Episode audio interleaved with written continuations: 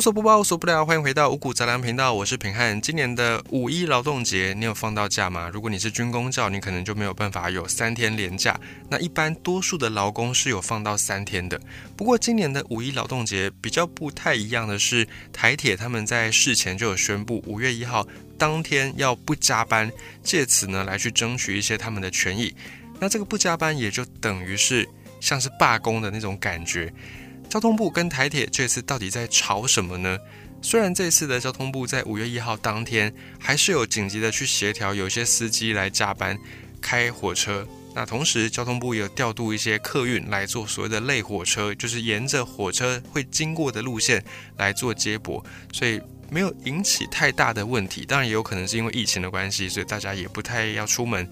反正总之呢，这一次五月一号台铁不加班事件就没有造成很多很多人的不便，或者是没有很多人造成影响。即便还是有些人不知情，当天去到火车站要搭车才发现，诶，今天台铁不加班，所以没有开。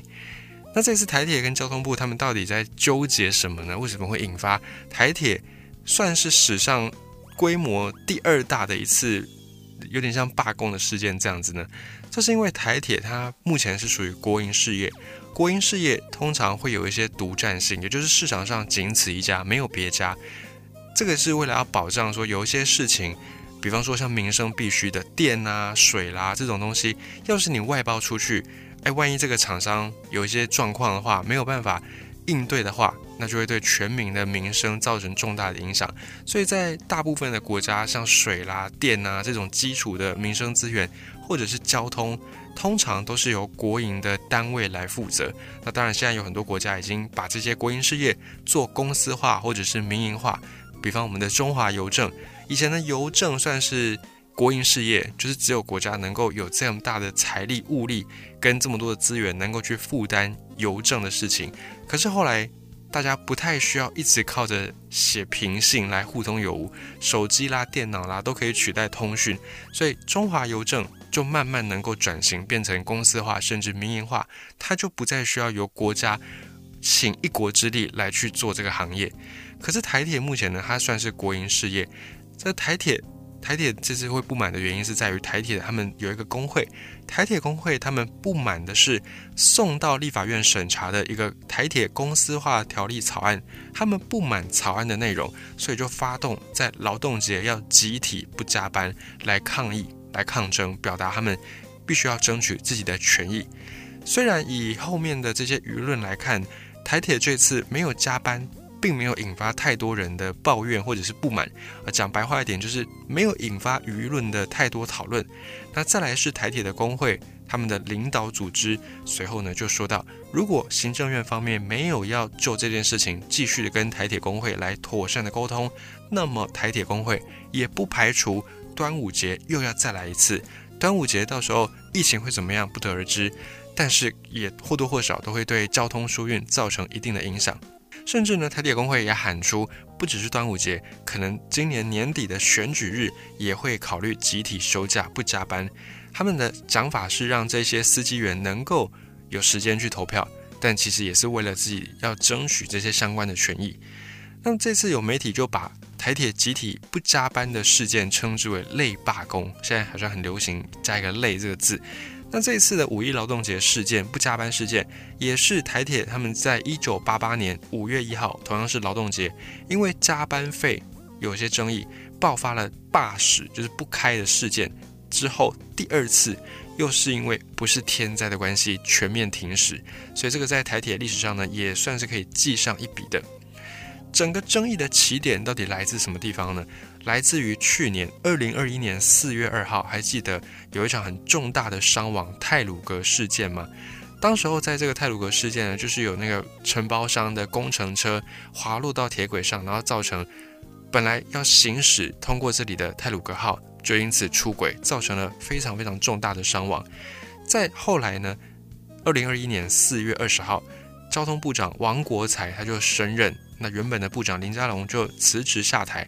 王国才升任之后，他就决定要把台铁组织进行一个改造，其实台铁要改造已经不是这一两年的事情，早在很多年前就有人在提说，台铁这么样庞大的一个架构，应该要做一些精简，甚至要做一些更有效率的管理。所以很久以前就有人说台铁要公司化。那么王国才在上任之后呢，大刀阔斧，而且也借着这次事件呢，想要来一次的把这件事情做到位。所以在去年五月份，交通部就提出了一个国营台湾铁路股份有限公司设置条例，简称台铁公司化条例，就是要把台铁这个国营事业变成公司化。公司化有什么好处呢？就是对资产、对负债能够有比较清楚的载明跟记录，再来管理上也会更加的透明。这个整体来说，它应该要是一件蛮好的事情，因为毕竟是一个进步的事嘛。就你把资产啦、把负债啦都条列出来，做更好的管理，那一来呢，对台铁的这些员工工作上也会更有保障，然后对于整个国家的经营的。这些财政支出也会比较有一个透明的资金流向，能够去检视、去监督。照理来说，这应该是一件好事。但是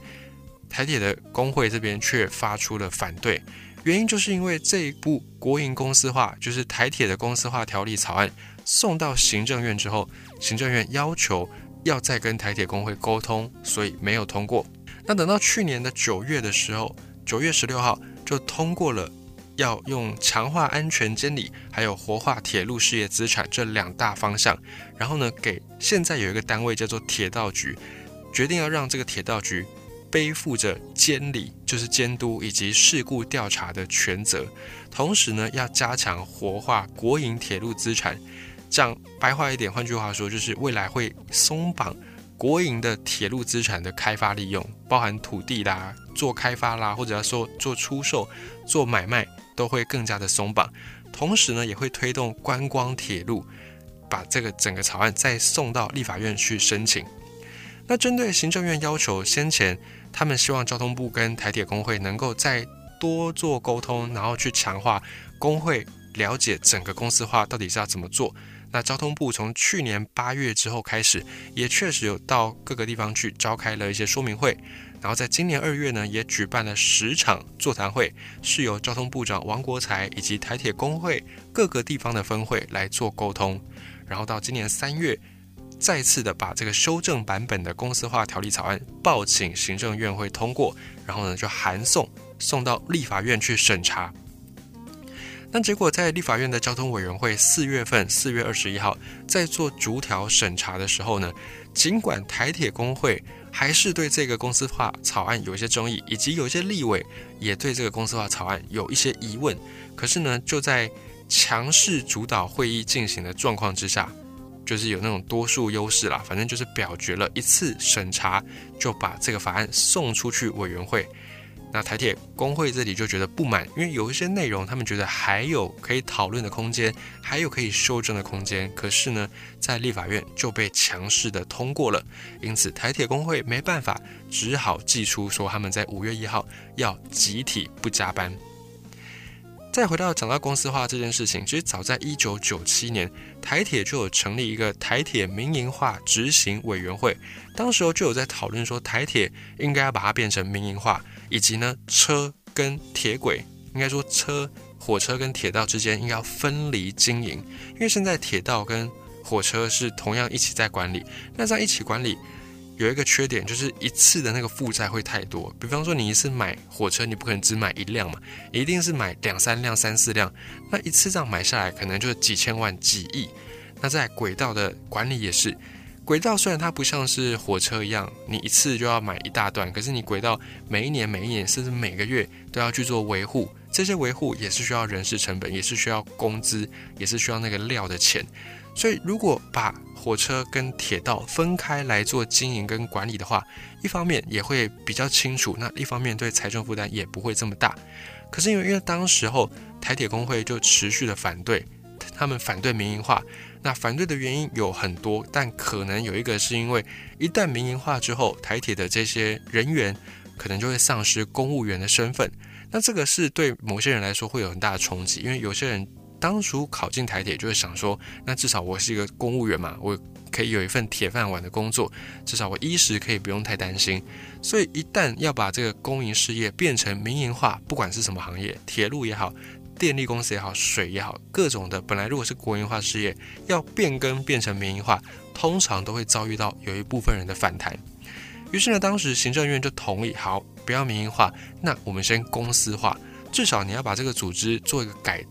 做一个整顿，做一个改造嘛，让它比较清楚一些些。等到台铁整个体制改善之后，再来看看要不要民营化。于是呢，到两千零二年，这个一开始的民营化执行委员会就解散了，因为没有要民营化了，先公司化。另外就成立一个叫做台铁公司化专案小组，这个是决策单位。另外还有一个执行单位叫做台铁公司化专案推动小组。那同时呢，当时候台铁他们也参考在英国，英国的铁路事业也是因为车路分离，结果他们经营的方式全责就不容易归属。好，比方说如果车辆脱轨了、出轨了、发生意外，那因为车跟轨道分开经营，可能车是公司的台铁公司的，那这个轨道可能是国家的。但是出轨了，责任算谁的？要算车子的台铁公司的，还是要算轨道的国家的？所以英国的铁路他们就把车路分离的这个经营方式把它上路，但是却发生了权责不清，而且事故频传。所以后来呢，台铁他们就引以为鉴，就想说，好吧，那我们就不要走车路分离，我们就还是用车路合一的这个方向来规划。而这个台铁公司化的专案小组呢，他们也就继续的在着手。进行台铁的公司化的严厉讨论，那么台铁工会也在隔一年发起陈情抗议，甚至在两千零三年，他们还有号召决议说要在当年的中秋节召开员工大会，决定是不是要罢工。这个讯息放出来之后，当然后面经过很多的折冲、妥协以及协调，最后呢，台铁工会还是在当年的中秋节召开了会员大会，而且压倒性的票数通过，要在。下一年就是两千零四年的春节，他们要进行一个七天大罢工。那时候台铁工会有一万四千多人，然后投下赞成票的人有七千八百一十二票。就当天有七千多人去参加投票，七千八百一十二票是同意，九票反对，八票废票，可以说是几乎大家都同意了要进行这个罢工。那这个罢工决议做成之后，也是台湾的劳工史上面第一个。按照工会法，就是按照法规一步一步来完成的完全合法合理的罢工决议，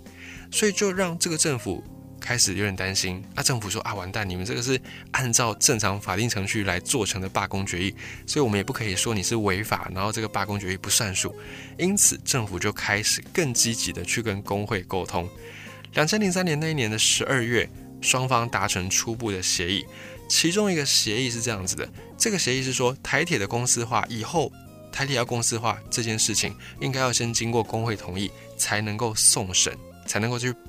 报请行政院，然后再能够送到立法院去，然后做成正式的决议。那对于这一点呢，行政院方面跟交通部方面呢是说好，我们原则上同意你们的这个要求。那台铁也因此，他们就在号召工会的成员取消罢工这个事情。所以照理来说，台铁公司化的争议应该要在两千零三年的十二月就已经画下句点。那这次今年的五一劳动类罢工事件又是怎么来的呢？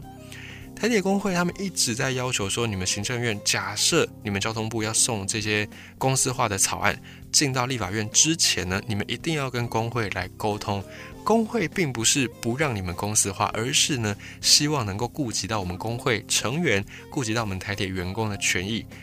不是说，哎，你们公政府说怎么样就怎么样，然后完全罔顾台铁的人员的权益。工会要的呢，是要清楚的沟通，并且获得工会的同意。那从最近这一年的争议来看，台铁工会他们确实就真的不是反对台铁要国营公司化，而是他们觉得说草案内容有一些是关于员工的重大的权益的，比方说像员工的身份，未来到底要算公务员还是类公务员，还是一般的民间企业的劳工，这个部分要怎么算，这个就是一个很大的争议。那对此呢，交通部在很多有争议的部分，台铁工会是说交通部都只有说明，没有沟通。就只是传达，让你们知道有这件事情，但是你们的意见怎么样呢？交通部并没有要把它放到这个草案里面去的意思，所以这次的争议起点就是在于台铁工会不满交通部只是做一个讯息的布达，没有进行沟通。那这样子一来呢，就会产生双方对于这一项公司化草案内容没有达到一个共识。那其中交通部他们希望怎么样来处理台铁公司化呢？我们也来了解一下。交通部希望会把有一些折旧的啦、会损耗的啦，把车辆，也就是把火车这项资产全部的归给台铁公司来管理。那再来，台铁公司如果它变成公司要营业的所需要的一些资产，就是要营业这间公司所必须要有的东西里面呢，铁路的路线是归政府，但是政府会无条件的提供给台铁公司使用。可是呢，像是其他的车站啦，像是台铁员工的办公室啦、房子啦等等，这个部分也算是国家的。只是国家会用出租的方式租给台铁公司使用，也就是台铁公司必须要承付车站以及办公人员办公室的租金。还有第三个部分呢，是有一些具有开发价值的土地，比方说在那个台铁的台北机场以及高雄港站，还有在台北特定区的一些地方，还有未来可能有一些其他的土地也具有开发价值，这一些土地资产。未来不会归给台铁公司，而是会转移到一个由铁道局管理的偿债基金来处理。那这个部分，这个有开发价值的资产拨入到偿债基金的账户里面去呢？原则上，它会用来偿还台铁目前账面上的一千四百八十四亿元的短期债务。还不是长期债务，就是短期的债务，就有一千四百八十四亿。这部分的债务呢，是政府他们会用具有开发价值的土地来做偿还。那其他的债务要怎么样还呢？比方说，还有一些厂房的折旧啦、车辆的折旧啦等等，还有其他有的没的、里里扣扣的杂支，这些债务以后要怎么样还？是由政府定期拨一笔钱吗？还是要政府就？弄一个营运基金，然后让铁道局去营运、去管理，每年从收益里面提拨一部分来偿还这些债务。关于这个部分，交通部没有具体说明，所以工会首先就对这个债务有了一些疑虑。因为呢，假设台铁要变成公司化。那么公司化之后，你要发放一些福利，是不是就要按照公司的条例章程来做？假设公司今年没有赚钱，甚至还赔钱，那怎么有可能分年终分红给员工？这当然是不可能，一般公司当然是不可能这样做。那现在台铁的工会的成员就担心，以现在来说，台铁即便有亏损，可是可能还是会有所谓的年终奖金，还有各项的一些奖金什么的。有一些收入，但是，一旦变成公司化，那以台铁目前账面上这么大的亏损，可能短期几年之内都不会有盈余，那更不要说有什么样的年终奖金能领。所以，这个就很现实的关于收入层面，关于经济层面，所以台铁工会他们就非常的在意这个部分，也因此他们就很在乎交通部，你们对于台铁公司化之后的债务要怎么样去处理，你们没有进一步的说明，所以台铁公司就。台铁工会就对这个部分很有争议，也因此一直在提出质疑跟反对。那么台铁工会呢，他们也质疑说，公司化条例草案规定说，未来公司的盈余会先填补亏损，那政府承诺的每年编列预算的补助。可能也就没什么意义的，因为你补助下来也是拿去补这些亏损，而台铁在现在还没有公司化，就已经负债四千两百零八亿元。请问这么多的负债，光靠那些土地去偿还，偿还到什么时候？即便政府补助，你每一年你要提多少钱来补助？你提个一两亿，很多了吧？但是四千两百零八亿，你要提四千多年才提得完，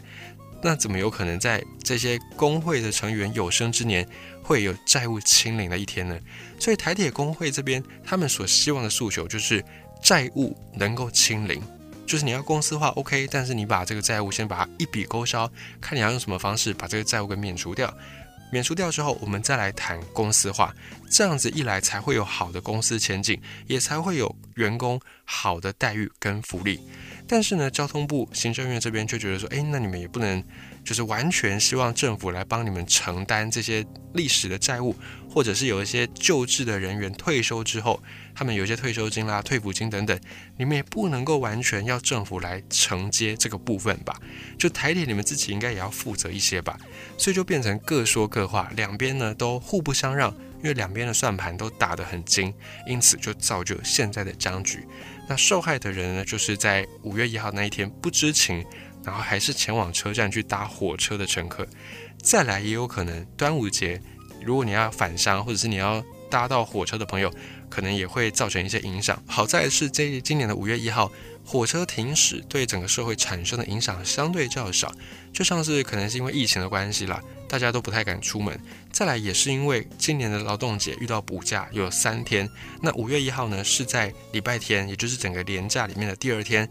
因此相对需要疏运的人潮也比较小。可能也是因为这样子，所以今年的类罢工反而并没有造成社会上太大的问题。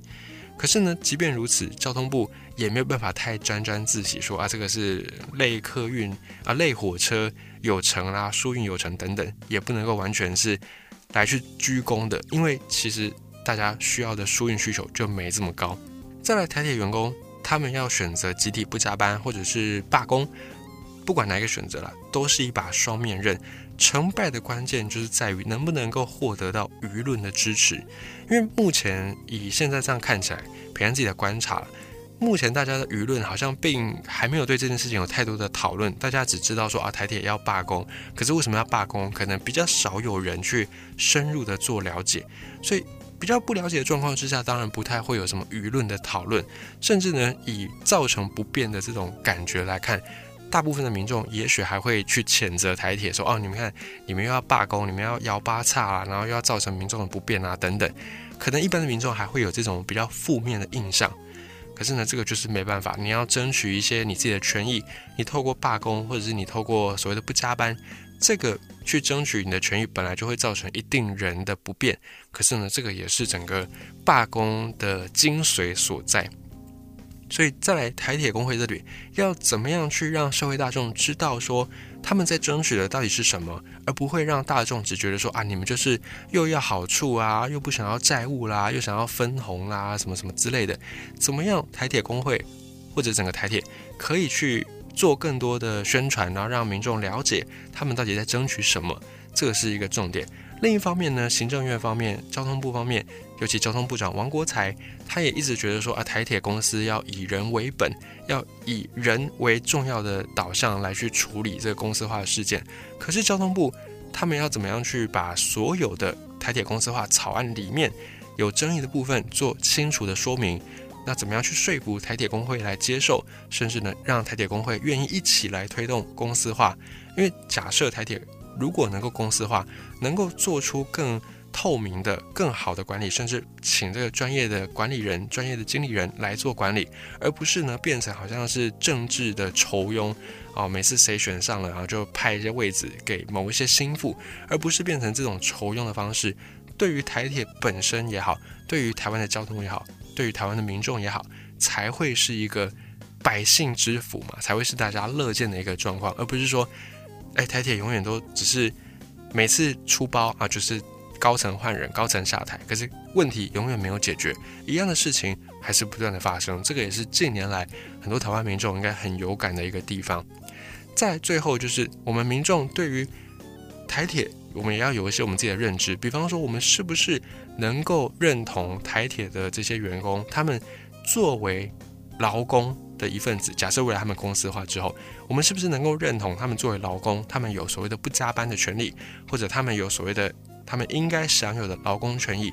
尽管这些劳工权益会造成我们一部分人的不便，我们有没有办法去接受这件事情？这个也是一个社会的公民应该要对交通有的一些讨论。就我们不能够完全变成一个巨婴，而就是想说啊，不管你们所有的人就是要为我服务，你们所有的人就是为了服务我而存在。那你们的不便呢，不关我的事，我不能够不便。我们的这种心态当然也不能够有。所以关于交通部。